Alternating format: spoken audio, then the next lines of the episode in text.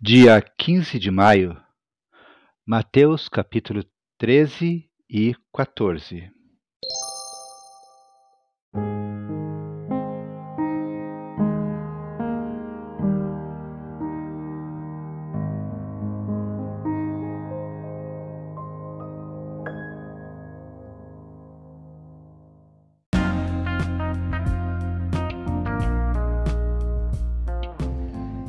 Bíblia Bom Dia, versão Nova Tradução na Linguagem de Hoje. Reflexões, Pastor Israel Belo de Azevedo. Áudio, Pastor Flávio Brim.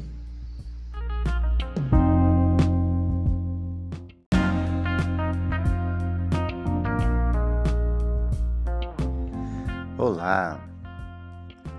Graças a Deus, chegamos no mês de maio o mês que comemoramos o Dia das Mães, um mês alegre, feliz. E nós também continuamos felizes porque estamos dando continuidade à leitura da palavra do Senhor.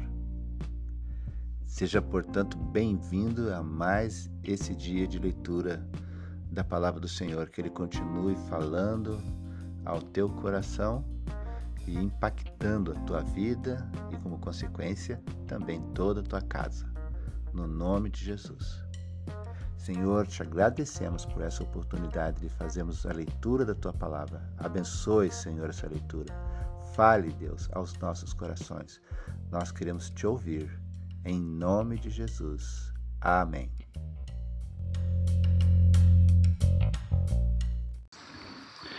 Leitura bíblica de Mateus, capítulo 13 e 14.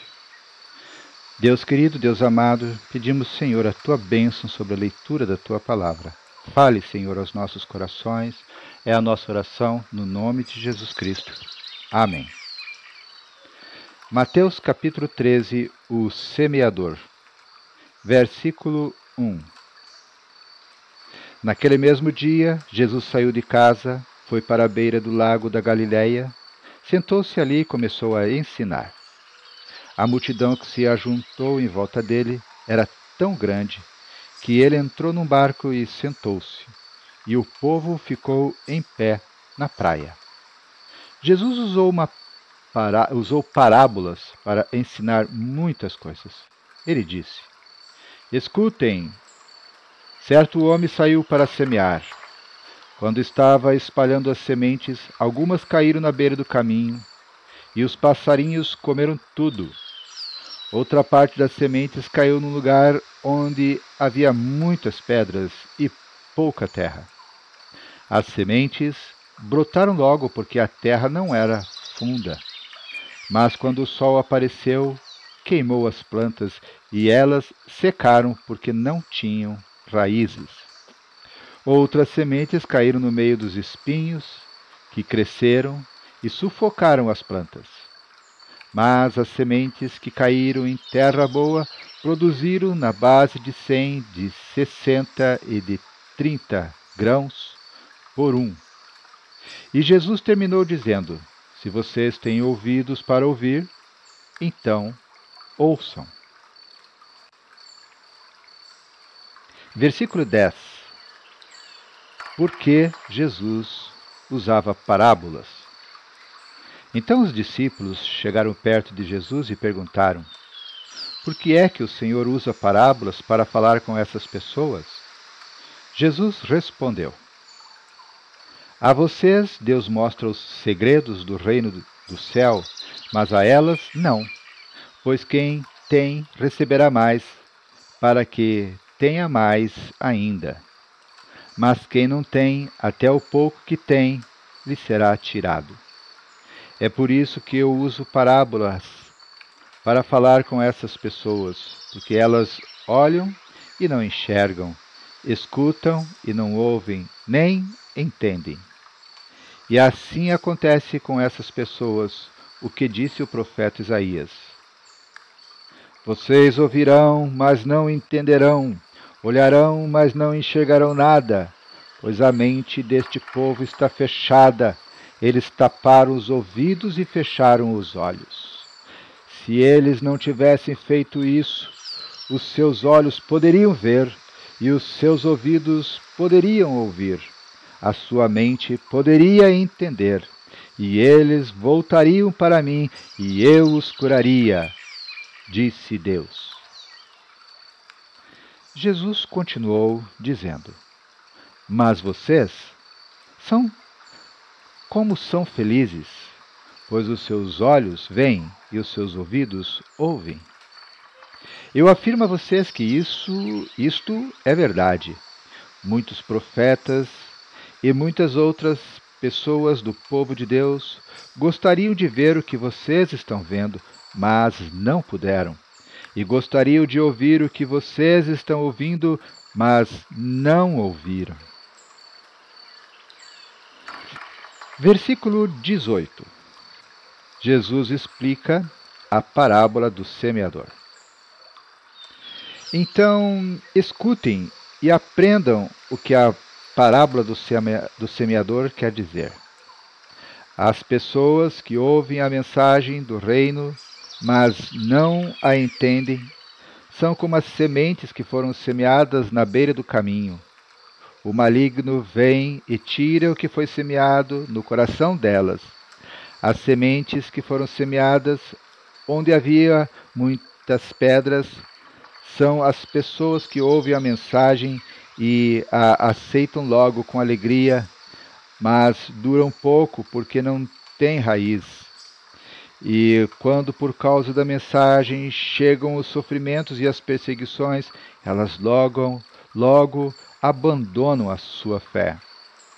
Outras pessoas são parecidas com as sementes que foram semeadas no meio dos espinhos.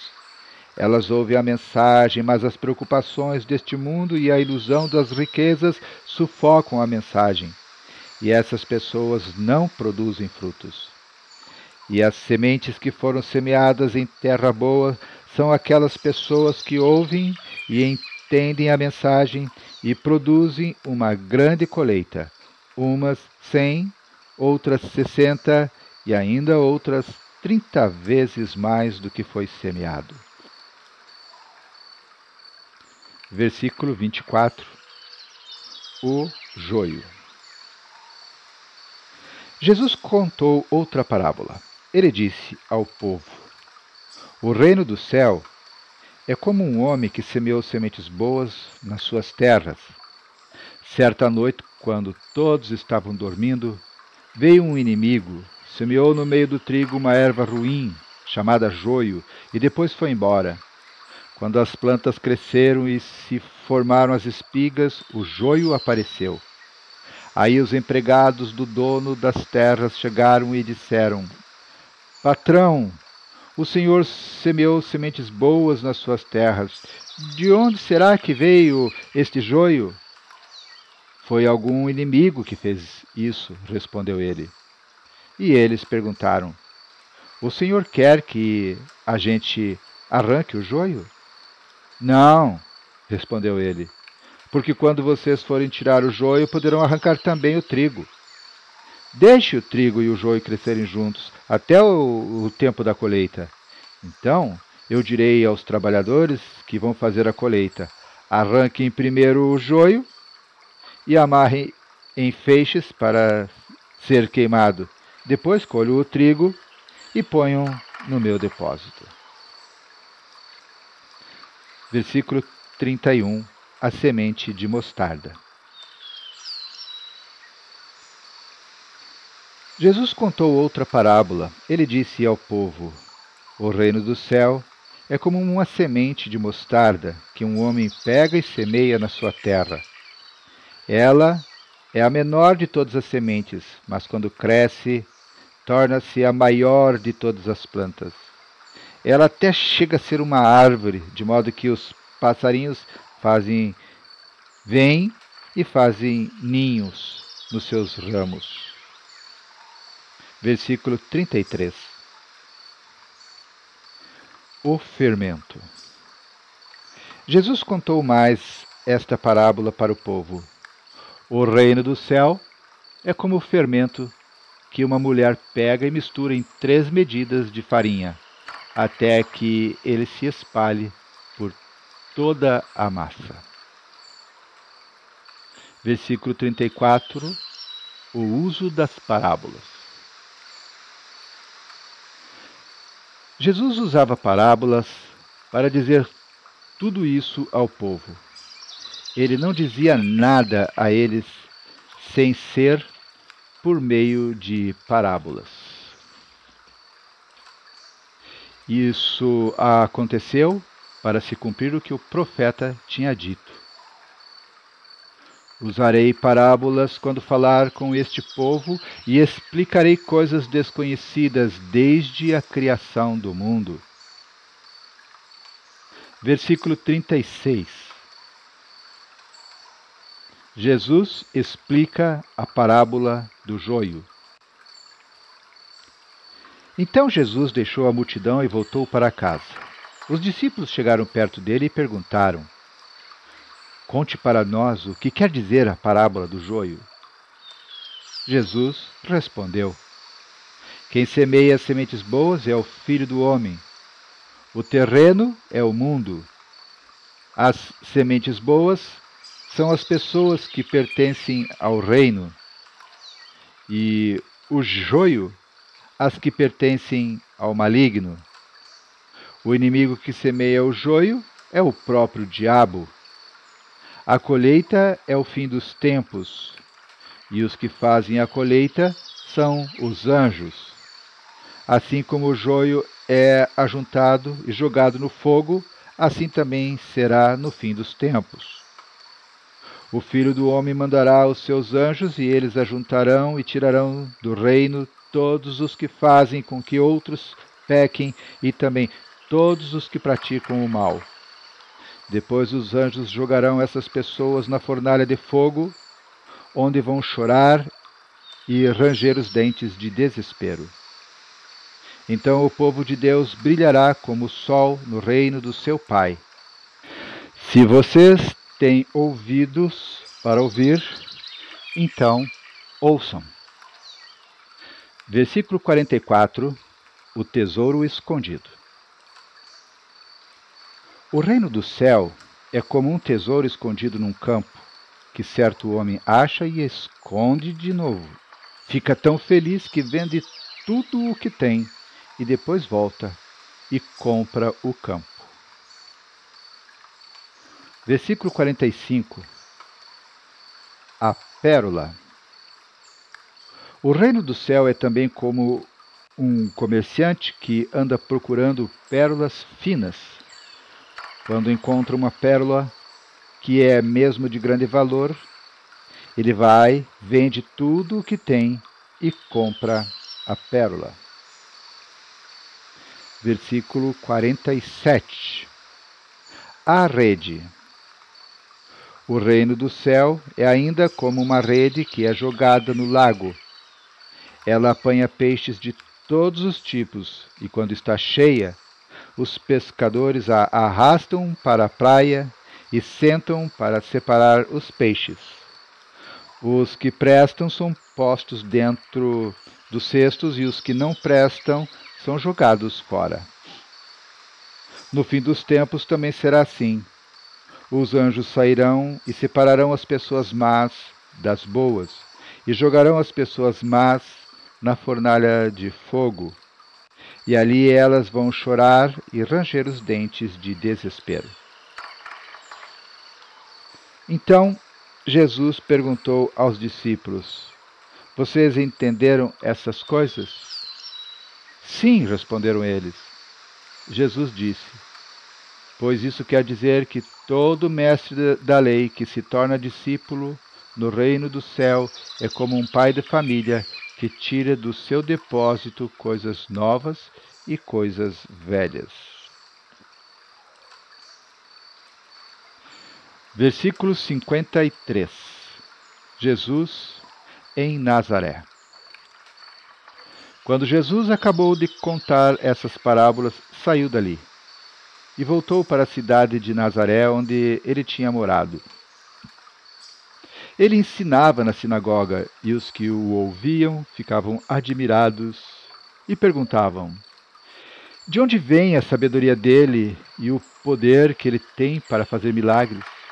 Por acaso Ele não é o filho do carpinteiro? A sua mãe não é Maria? Ele não é irmão de Tiago, José, Simão e Judas? Todas as suas irmãs não moram aqui? De onde é que ele consegue tudo isso?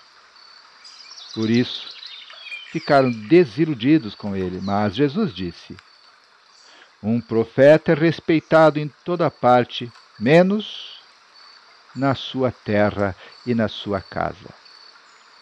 Jesus não pôde fazer muitos milagres ali, porque eles não tinham fé. Mateus capítulo 14 A morte de João Batista. Naquele tempo, Herodes, o governador da Galiléia, ouviu falar a respeito de Jesus. Então ele disse aos seus funcionários: Esse homem é João Batista, que foi ressuscitado. Por isso, esse homem tem poder para fazer milagres. Pois Herodes tinha mandado prender João, amarrar as suas mãos e jogá-lo na cadeia. Ele havia feito isso por causa de Herodias, esposa do seu irmão Filipe, pois João Batista tinha dito muitas vezes a Herodes: Pela nossa lei você é proibido de casar com Herodias. Herodes queria matá-lo, mas tinha medo do povo, pois eles achavam que João era profeta. No dia do aniversário de Herodes, a filha de Herodias dançou diante de todos e ele gostou tanto que prometeu à moça: Juro que darei tudo o que você me pedir. Seguindo o conselho da sua mãe, ela pediu: Quero a cabeça de João Batista num prato agora mesmo. O rei Herodes ficou muito triste, mas por causa do juramento que havia feito na frente dos convidados, ordenou que o pedido da moça fosse atendido e mandou que cortassem a cabeça de João Batista na cadeia. Aí trouxeram a cabeça num prato, entregaram para a moça, e ela a levou para sua mãe. Então os discípulos de João vieram, levaram o corpo dele e o sepultaram. Depois foram contar isso a Jesus. Versículo 13. Jesus alimenta uma multidão. Ao saber o que havia acontecido, Jesus saiu dali num barco e foi sozinho para um lugar deserto. Mas as multidões souberam onde ele estava, vieram dos seus povoados e o seguiram por terra. Quando Jesus saiu do barco e viu aquela grande multidão, ficou com muita pena deles e curou os, os doentes que estavam ali. De tardinha, os discípulos chegaram perto de Jesus e disseram: Já é tarde e este lugar é deserto. Mande essa gente embora, a fim de que vão aos povoados e comprem alguma coisa para comer. Mas Jesus respondeu: Eles não precisam ir embora. Deem vocês mesmos comida a eles. Eles disseram: só temos aqui cinco pães e dois peixes. Pois tragam para mim, disse Jesus. Então mandou o povo sentar-se na grama. Depois pegou os cinco pães e os dois peixes, olhou para o céu e deu graças a Deus. Partiu os pães, entregou-os aos discípulos e estes distribuíram ao povo. Todos comeram e ficaram satisfeitos e os discípulos ainda recolheram doze cestos cheios dos pedaços que sobraram. Os que comeram foram mais ou menos cinco mil homens, sem contar as mulheres e as crianças. Versículo 22 Jesus anda em cima da água. Logo depois, Jesus ordenou aos discípulos que subissem no barco e fossem na frente para o lado oeste do lago, enquanto ele mandava o povo embora. Depois de mandar o povo embora, Jesus subiu um monte a fim de orar sozinho. Quando chegou a noite, ele estava ali sozinho. Naquele momento, o barco já estava no meio do lago. E as ondas batiam com força no barco porque o vento soprava contra ele. Já de madrugada, entre as três e as seis horas, Jesus foi até lá andando em cima da água. Quando os discípulos viram Jesus andando em cima da água, ficaram apavorados e exclamaram: É um fantasma! E gritaram de medo. Nesse instante, Jesus disse: Coragem, sou eu, não tenho medo. Então Pedro disse: Se é o Senhor mesmo, mande que eu vá andando em cima da água até onde o Senhor está. Venha! respondeu Jesus. Pedro saiu do barco e começou a andar em cima da água em direção a Jesus. Porém, quando sentiu a força do vento, ficou com medo e começou a afundar. Então gritou: Socorro, Senhor! Imediatamente Jesus estendeu a mão e segurou Pedro e disse: Como é pequena a sua fé! Por que você duvidou? Então os dois subiram no barco e o vento se acalmou. E os discípulos adoraram Jesus, dizendo: De fato, o Senhor é o Filho de Deus. Versículo 34.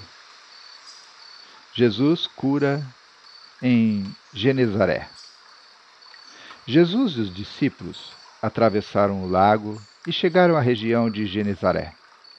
Ali o povo reconheceu Jesus e avisou todos os doentes das regiões vizinhas. Então, muitas pessoas levaram doentes a ele, pedindo que deixasse que os doentes pelo menos tocassem na barra da sua roupa. E todos os que tocavam nela ficavam curados. Término da leitura de Mateus, capítulo 13 e 14.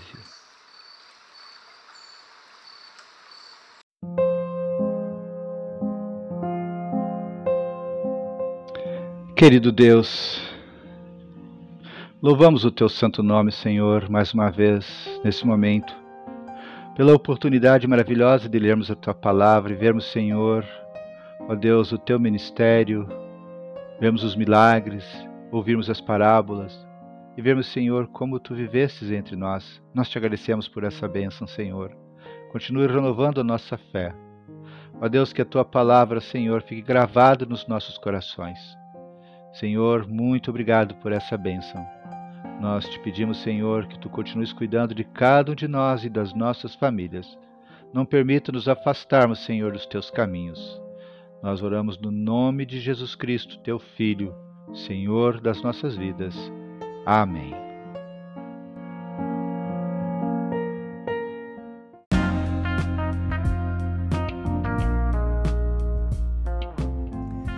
Foi bom estar aqui com você mais uma vez, mais um dia. Que Deus seja louvado.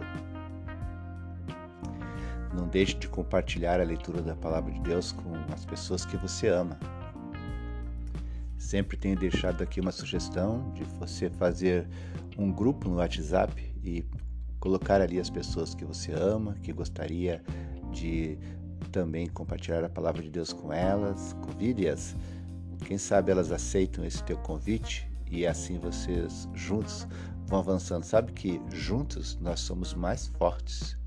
Eu, pelo fato de eu saber que você está aqui diariamente ouvindo a palavra de Deus, isso me incentiva a continuar a leitura e não olhar para trás. Faça o mesmo e Deus vai te capacitar a chegar até o final da leitura da palavra do Senhor, além do fato de você ser também um multiplicador da palavra do Senhor para os corações que estão próximos. A palavra do Senhor nos disse: "Ide e pregai o evangelho". Essa é uma boa maneira de você fazer isso. Que Deus te abençoe e até amanhã.